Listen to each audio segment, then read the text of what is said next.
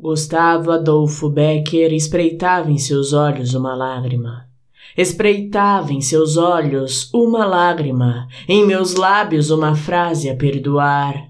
Falou o orgulho, o seu pranto secou, senti nos lábios essa frase expirar.